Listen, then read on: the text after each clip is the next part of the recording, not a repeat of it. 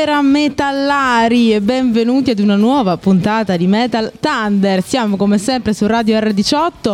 Io sono sempre la Madame e come tutti i martedì staremo insieme fino alle 21 per allietarci il preserata con un po' di metal. Poi oggi no, però Torino in questi giorni è sempre più nebbiosa e funerea, quindi direi che l'atmosfera è veramente perfetta e cotta a puntino per la nostra trasmissione, cioè meglio di così proprio non potevamo chiedere. E dunque, in questa buia serata di gennaio, che cosa facciamo? Ci spaventiamo, come diceva Richard Benson, vi dovete spaventare. Sì, oggi parliamo di paura, un sentimento che per forza di cose proviamo tutti, abbiamo provato, proveremo e che fa parte dell'animo umano e animale e che è anche assolutamente utile, cioè la paura ci permette di salvarci, di non metterci inutilmente in pericolo, di prendere decisioni davvero di vita o di morte e in assoluto è un sentimento utile per quanto non tra i più piacevoli, ovviamente. È una risposta emotiva a qualche tipo di impulso esterno che può essere davvero di qualsiasi genere ed è anche un sentimento che ha appunto tante sfumature diverse. Conoscendo tutte queste sfumature e conoscendo che cosa fa paura a noi comuni mortali,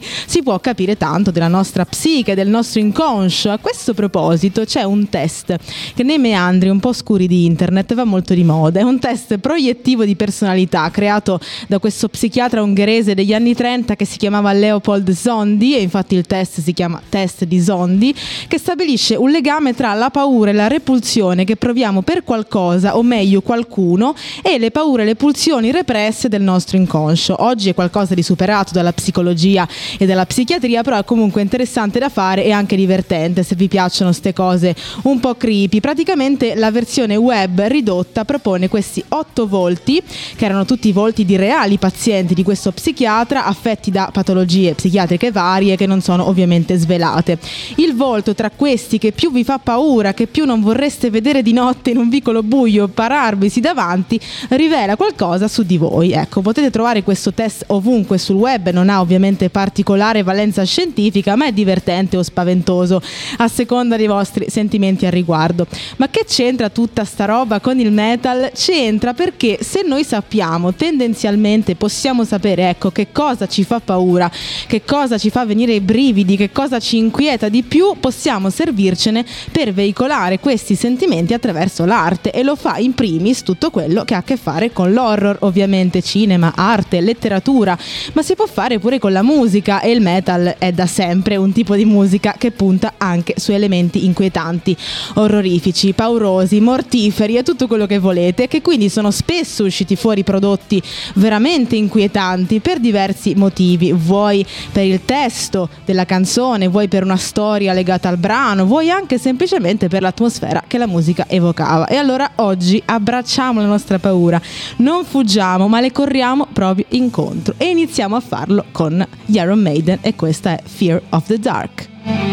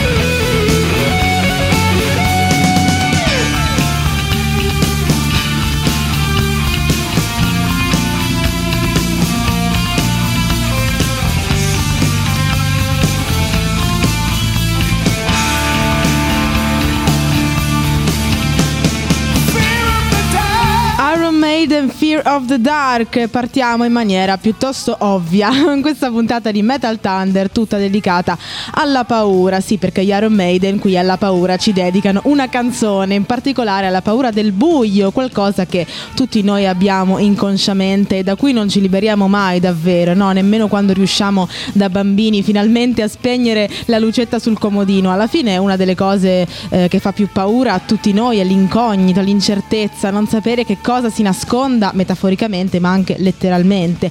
Non ci possiamo sentire sicuri se ci troviamo di fronte ad un vicolo buio e non sceglieremo mai di percorrere una strada non illuminata da soli di notte, no? Perché giustamente per difenderci dobbiamo avere chiaro che cosa abbiamo di fronte e dal buio può potenzialmente emergere qualsiasi cosa. È una delle paure più, più primordiali e anche facilmente comprensibili che abbiamo, no?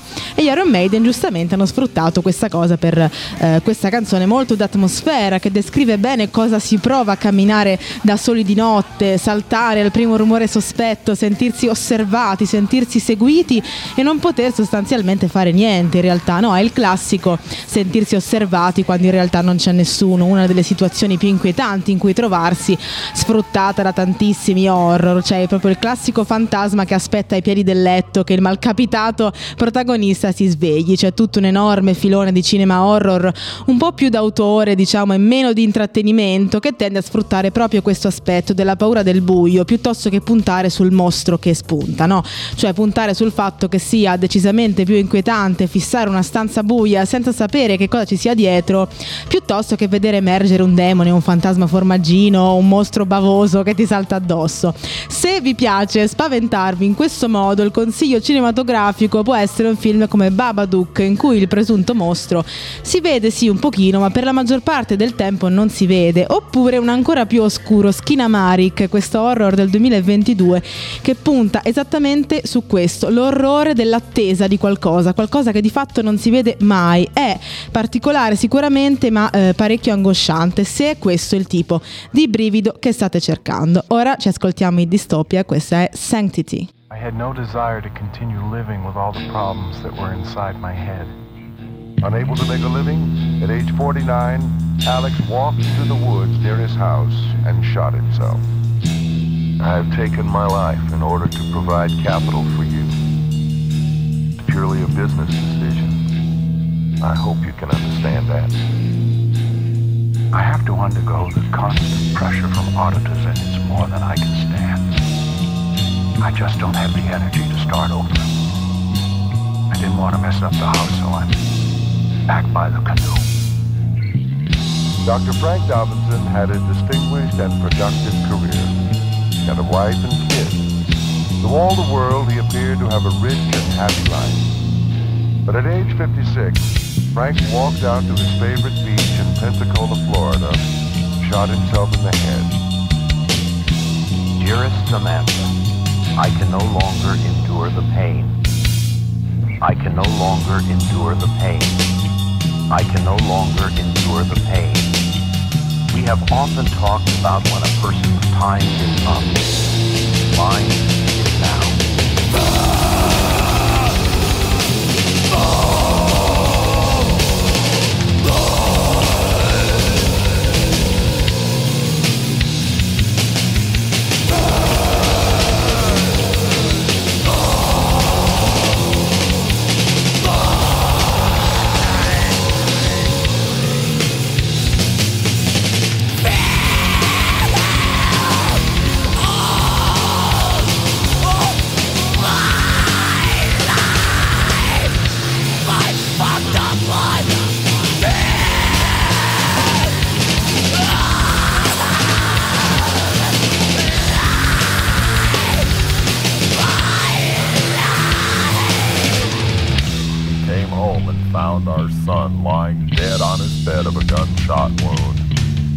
headphones on and there was an Ozzy record on the turntable. So we called our lawyer. I'm angry. I hate you. I also, of course, am not too satisfied with myself. I pull things off very well. And I'm going to blow up the whole thing. The individual takes a bunch of pills, and the message may be even stated explicitly, verbally. The individual says, I hate you. You're an evil person. I uh, want you jump out the window or uh, kill yourself or shoot yourself or make yourself a sacrifice to the deity and goes ahead and does it. I just went back and got the blade and closed my eyes. Surprised. Dystopia Sanctity, questo pezzo è veramente inquietante per diversi motivi, a partire dalla tematica che tratta, che è il suicidio. Ci sono ovviamente tantissime canzoni metal e non che parlano di suicidio, è una tematica purtroppo sempre attuale ovviamente e che è sempre stata interessante per il rock e per Levi in generale. Qui i Dystopia lo fanno inserendo, come avete sentito, delle registrazioni di persone reali che raccontano cose relative al suicidio. Ci sono per esempio letture letture eh, di lettere d'addio, oppure questo padre che racconta di essere un giorno tornato a casa e aver trovato suo figlio morto, no, suicidio ovviamente, con delle cuffiette ancora, una canzone di Ozzy Osbourne, insomma un sacco di cose veramente pesanti da sentire, in più il ritornello in scrimo non dice quasi altro che fear of life, quindi paura di vivere, paura della vita, un brano dal significato molto pesante, insomma, che non è certo l'unico a trattare la materia, come abbiamo detto, però l'idea di inserire voci registrate che raccontano raccontano la realtà è qualcosa di molto efficace per incutere inquietudine oltre che ovviamente tristezza e questa operazione appunto di inserire voci reali, voci da documentari, chiamate al 911 o alla polizia, insomma voci di gente reale è qualcosa che nel mondo rock si è fatto parecchio perché il risultato è quasi sempre davvero molto inquietante, quindi molto efficace agli occhi e alle orecchie di chi lo ha creato. Per esempio c'è And Then She Bleed, una canzone dei Suicide Silence che riporta la telefonata reale al 911 di questa donna che stava assistendo ad una scena terribile, uno scimpanzé, pensate, che stava brutalmente attaccando una sua amica che è rimasta completamente sfigurata a vita perché questa scimmia le ha eh, letteralmente mangiato la faccia e le mani. E i suoi Thai Silence hanno pensato di inserire questa bella registrazione nel pezzo. O ancora un brano come In Pieces degli Entrails contiene un estratto da una famosa intervista a Charles Manson e così via.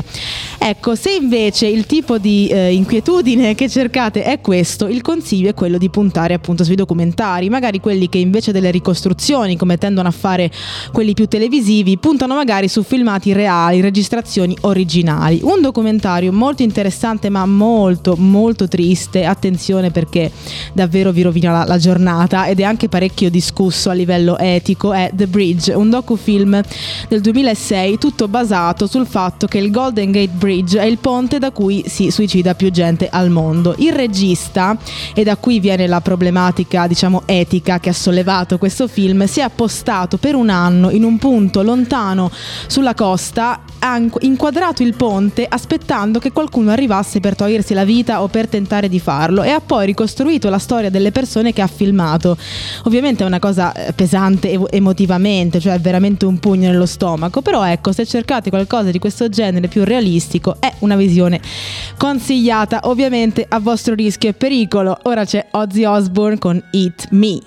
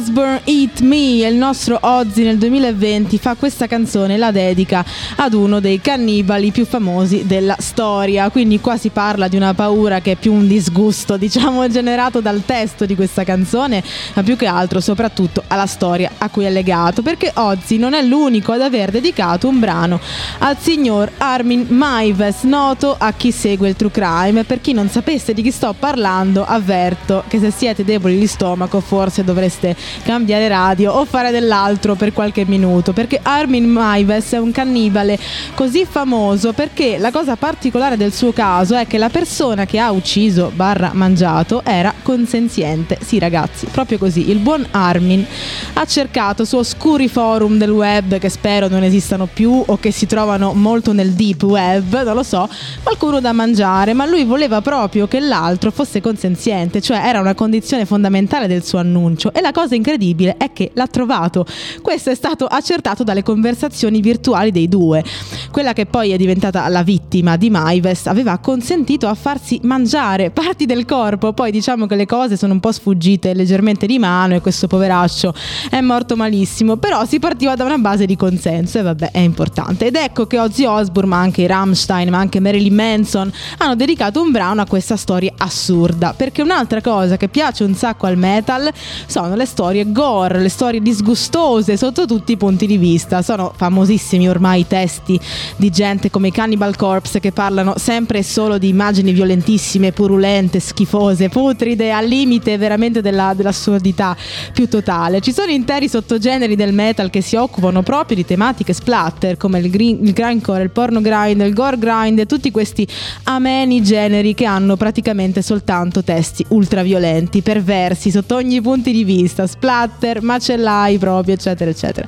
Qua si tratta appunto più che di paura, come dicevamo prima, di repulsione, no? di brividini di schifo. Poi qualcuno riesce a reggere certe tematiche, qualcuno no e ci sta. Ecco, se questo tipo di paura, disgusto che cercate, visto che oggi siamo anche un po' cinefili e ci sta, il consiglio spassionato è oltre ad una scorpacciata di solo enigmista dal primo al 10, visto che è uscito di recente, così come antipasto, ma soprattutto tutti quegli oscuri film che gli appassionati di cinema estremo conoscono bene e che sfruttano apertamente e solamente il fattore shock, tipo la saga di Guinea Pig di cui avevamo parlato già nella puntata dedicata al metal giapponese, ma anche per esempio ad un August Underground, questo film che è un finto documentario girato da due finti serial killer, anche piuttosto realistico, ma insomma vi deve veramente proprio piacere guardare la gente torturata, ovviamente sempre per finta, altrimenti poi non c'è molto altro di sostanza. Ora c'è Nuclear War dei Voivod.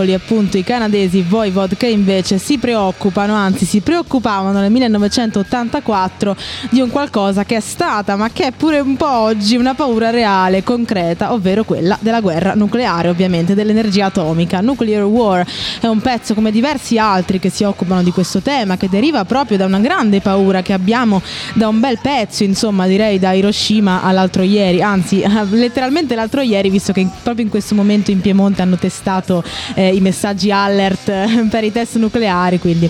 Ovviamente siamo negli anni Ottanta, non è un decennio casuale per il tema della guerra atomica e del nucleare in assoluto, c'era ancora tensione Stati Uniti, Unione Sovietica, poi vabbè, diciamo l'apocalisse sfiorata nella Baia dei Porci era lontana ma nemmeno tanto, poi nell'86 c'è stato il disastro di Chernobyl e insomma i sentimenti degli americani ma degli occidentali in generale non è che fossero proprio tranquilli e sereni nei confronti dell'energia atomica, cosa che si è splendidamente riproposta qualche anno fa in cui pareva che stessimo rischiando nu- nuovamente di essere tutti spazzati via dalla faccia del pianeta. Nell'ottobre del 2022 Putin stava testando i suoi missili nucleari e dall'altro lato anche la Nato stava facendo dei test, quindi ci siamo un po' tutti un attimo ritrovati a pensare eh mo, ecco, e non mi sento di dire che sia un caso che un film come Oppenheimer di Christopher Nolan sia capitato proprio in questo periodo storico di grande ansia per le sorti della razza umana in generale. Ecco che sono diverse le canzoni metal e di nuovo non solo, dedicate a paure concrete, reali, contro cui ci sentiamo un po' impotenti, no? come le guerre, i genocidi, come i disastri naturali e via dicendo. In questo caso il consiglio cinefilo è, a parte Oppenheimer, che dovreste assolutamente recuperare in caso non l'aveste ancora visto, vi direi The Day After, per capire un po' l'aria che si respirava negli anni Ottanta riguardo il nucleare. Poi è un film per la TV, quindi a livello diciamo tecnico, qualitativo, non è ai livelli di un film per il cinema, non è certo Oppenheimer, ecco, ma all'epoca della sua uscita nel 1983 ha avuto un impatto emotivo sul pubblico davvero molto potente. Negli Stati Uniti si era creato veramente il panico dopo l'uscita di questo film che racconta una ipotetica ma comunque molto realistica guerra nucleare tra Stati Uniti e Unione Sovietica per appunto eh, che risulta però appunto in attacchi diretti reali, quindi proprio nell'effettivo lancio di bombe con tutte le conseguenze apocalittiche del caso per poi anche mostrarne gli effetti successivi, quelli causati dalle radiazioni, dalla devastazione, insomma, una roba molto bella da vedere se vi mettono ansia queste cose. Ora ci sono i Jane's Addiction con Ted Just Admit It.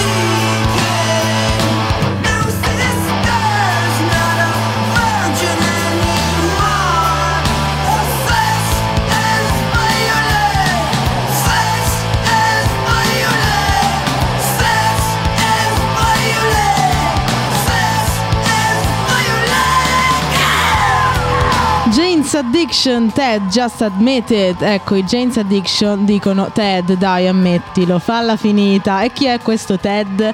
Naturalmente Ted Bundy, uno dei più noti serial killer statunitensi della storia. Avete sentito anche degli estratti della sua voce reale. Il brano è un riferimento al fatto che Ted Bundy in eh, diverse eh, interviste, ma in particolare in questa famosissima intervista che potete trovare tranquillamente su YouTube, molto interessante se vi piacciono queste cose, diceva appunto che la colpa del fatto, cioè che lui avesse fatto ciò che ha fatto, scusate il gioco di parole, era della pornografia, della televisione, cioè fino all'ultimo secondo ha cercato comunque di rigirarla a suo favore, perché Ted Bundy era un bugiardo patologico, narcisista talmente enorme che si è scavato la fossa da solo, no? credendo di potersi persino fare da avvocato, cioè per il suo processo ha rifiutato l'avvocato, ha assegnatogli d'ufficio, no? ha tentato molto goffamente in realtà di difendersi da solo, ma non ha fatto altro che peggiorare la situazione beccandosi ovviamente la pena di morte. In questa intervista, appunto molto nota,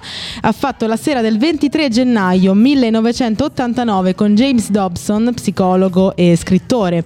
Nel penitenziario statale di Starkle in Florida era il giorno prima della sua esecuzione e si può osservare ancora il suo tentativo di manipolare in qualche modo Dobson, cioè cerca di farlo un po' quasi passare dalla sua parte, di, farlo, di farsi compatire, di rendersi una persona piacevole, qualcosa che finché era un po' lucido, diciamo, eh, non ad un passo dalla sedia elettrica, gli era pure venuta piuttosto bene, cioè pensate che il giudice che gli ha poi confermato eh, la pena di morte in tribunale ha detto lei è un giovane uomo brillante ed è un peccato perché avrebbe potuto essere un ottimo avvocato, cioè quasi fosse un po' dispiaciuto più per Ted Bundy in sé che per la situazione, no? Questo per dire che in, quanto manipolazione era piuttosto bravo. Un po' meno ovviamente il giorno prima dell'esecuzione in cui appare piuttosto, cioè, come dire, disperato nel tentativo di cavare eh, qualcosa. No, il giorno dopo, appunto il 24 gennaio del 1989, appunto Bundy morirà sulla sedia elettrica. La cosa assurda di quell'intervista, che ripeto potete trovare tranquillamente su YouTube, ad un certo punto va via la luce per qualche secondo e pare che sia perché in quel momento stavano testando la sedia elettrica che lo avrebbe poi ucciso. Mamma mia, che puntata oggi, mi dispiace perché probabilmente vi sto rovinando la serata, ma pazienza. Ora ci sono i Rotting Christ con Grandis Spiritus Diavolos.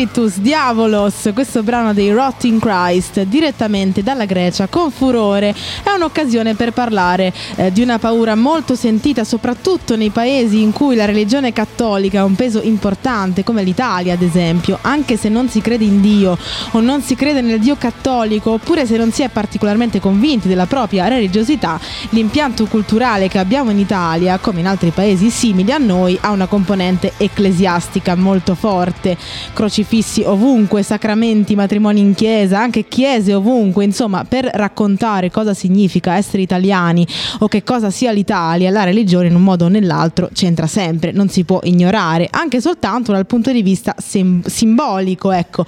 Va da sé che la paura del male, che sia Satana, che siano i demoni pagani o che sia una possessione demoniaca, per esempio, è qualcosa di insito in tutte quelle culture in cui si crede nell'esistenza del bene e del male. In particolare la possessione demoniaca è un qualcosa che da sempre affascina e spaventa un po' tutti, no? L'idea che il male possa usare un veicolo umano per entrare nel nostro mondo, l'idea anche di perdere il controllo del proprio corpo e della propria personalità man mano che Satana o chi per lui prende il posto della persona che sta abitando. Non serve essere cattolici per capire che una roba del genere è inquietante, cioè si lega anche alla paura delle malattie mentali, all'idea di non, di non avere appunto più il controllo sulla propria mente, sul proprio essere. Ecco che servirsi di questo concetto per provocare una cosa che il rock ha sempre fatto, il metal ancora di più. Satanisti veri e propri, cioè seguaci della chiesa di Satana, ce ne sono pochi alla fine della fiera. Poi satanismo non vuol dire una cosa sola, ci sono diverse correnti, diversi credi legati alla figura di Satana e non tutti sono sette, anzi la maggior parte non lo sono. Se pensate a della gente incappucciata che sacrifica i capretti, cioè non è quella roba lì. Cioè il satanismo occultista, per esempio, che ha una componente anticlericale forte, eh, da lì deriva il simbolo della croce rovesciata che piace un sacco ai metallari, ma poi c'è anche il satanismo razionalista, quello di Lavey, nato negli anni 60, che invece è per esempio assolutamente ateo, in cui vengono esaltati i piaceri terreni a differenza di ciò che predica la Chiesa cristiana, ma ce ne sono altri, anche un movimento filosofico, insomma le cose non sono mai semplici come sembra, ma sicuramente il metal si serve di questo immaginario che per forza di cose è inquietante per i motivi che dicevamo prima, cioè a livello culturale risulta più spaventoso, più inquietante una croce rovesciata rispetto alla statua di una persona morta in croce con una ferita aperta sul fianco per dire no, la potenza dei simboli a cui siamo abituati. Discorso interessantissimo ma complesso, quindi occupiamoci di musica, che è poi il motivo per cui siamo qui. Ora ci sono gli Slipknot con The Virus of Life.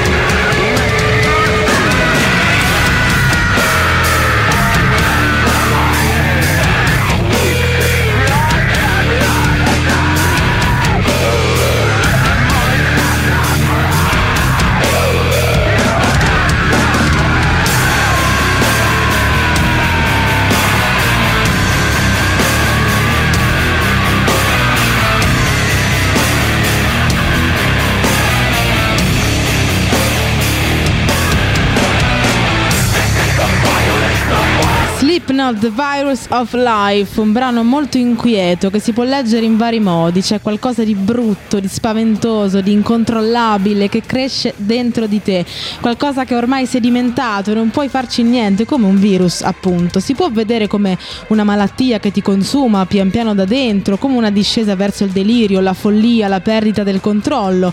Può essere una follia omicidia, omicida o autolesionista, o può essere anche una metafora della depressione, del malessere, della sofferenza che pian piano ti mangia e non riesci a farci niente, no? che la vedi ovunque, da cui non riesci a scappare. Una canzone che punta sì sul testo ovviamente, ma anche semplicemente sulla, su questa atmosfera carica di ansia e oppressione che crea.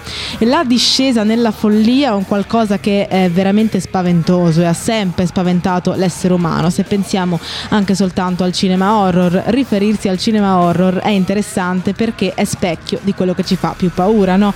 E basti pensare anche soltanto a Shining, capolavoro di Stanley Kubrick. Vabbè, ovviamente prima c'era The Shining, romanzo di Stephen King, però ecco che Shining è proprio questo, una graduale perdita di controllo, perdita della ragione di questa famiglia che si rende lentamente conto di avere accanto un pazzo omicida. Non è di certo l'unico film o l'unica opera che parla di queste cose, ma è sicuramente eh, quella di Jack Torrance, una figura simbolica. A questo proposito è interessante un progetto musicale, concettuale, che non è metal, ma potete comunque dargli una chance, eh, anche se è veramente, veramente molto inquietante. Sto parlando di Everywhere at the End of Time di The Caretaker, un progetto di musica elettronica sperimentale basato sul, sulla demenza, sull'Alzheimer, cioè il punto è dare il senso di quello che succede nella mente di una persona malata di Alzheimer o di demenza, che piano piano perde se stessa, pezzo dopo pezzo, un pezzettino di memoria e identità dopo l'altro. The Caretaker ha diviso questo progetto in sei album che corrispondono a sei fasi dell'avanzamento della malattia. Infatti gli album si chiamano Stage 1, Stage 2, eccetera, eccetera, cioè fase 1, fase 2.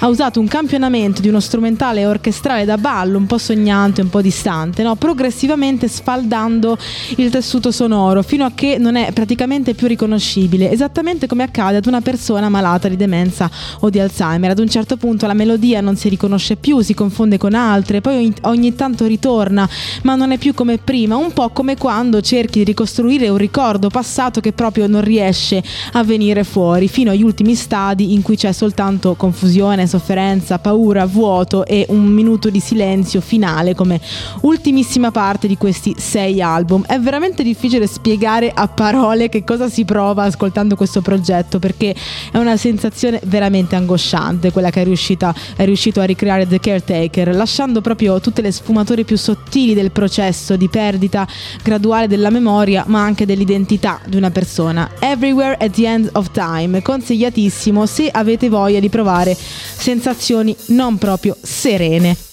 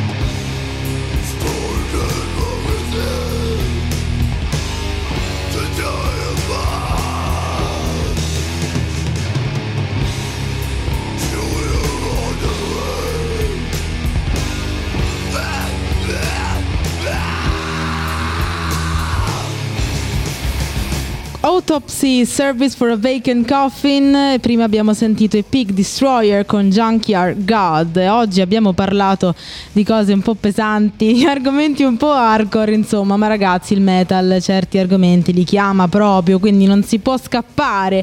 Terminiamo con una nota un po' più leggera, così da non rovinarci proprio completamente la serata.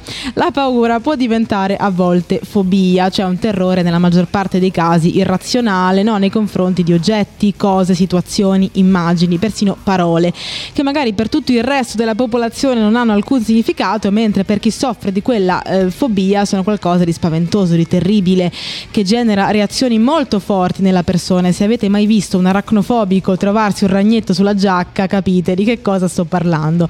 Ma di fobie un po' diciamo particolari ce ne sono parecchie. Per esempio, la componofobia è la paura, la repulsione verso i bottoni, i bottoni classici delle giacche e delle camicie, no, c'è chi non riesce a toccarli, nemmeno a vederli. Poi la tripofobia sul web è abbastanza famosa, è la paura di piccoli buchi tutti vicini, per esempio un alveare, una formazione schiumosa, un pezzo di formaggio bucarellato e via dicendo, tutte le superfici che presentano questo tipo di pattern. Poi c'è la talassofobia, la paura delle profondità marine, del mare in assoluto e questa forse è più condivisibile da più persone. Ma poi c'è per esempio la submeccanica meccanofobia, che è la repulsione verso oggetti costruiti dall'uomo che emergono o sono sommersi in acqua, dall'acqua. Questo può includere relitti di navi nei fondali marini, ma anche per esempio un mulinello in una vasca da bagno. Ancora la onfalofobia, la paura dell'ombelico, la geniofobia, la paura dei menti strani, l'optofobia, la paura di aprire gli occhi o degli occhi in generale, la teofobia, la paura della religione o degli dei, la quinofobia, la paura della neve e dell'inverno e via dicendo. Ragazzi, ce ne sono davvero tantissime, una più particolare dell'altra, diciamo, su queste note di brivido, di paura, vi lascio stare. Ci rivediamo la settimana prossima con Metal Thunder, sempre su Radio R18, sempre dalle 20 alle 21 e io vi lascio in compagnia dei Black Sabbath con Black Sabbath. Ciao!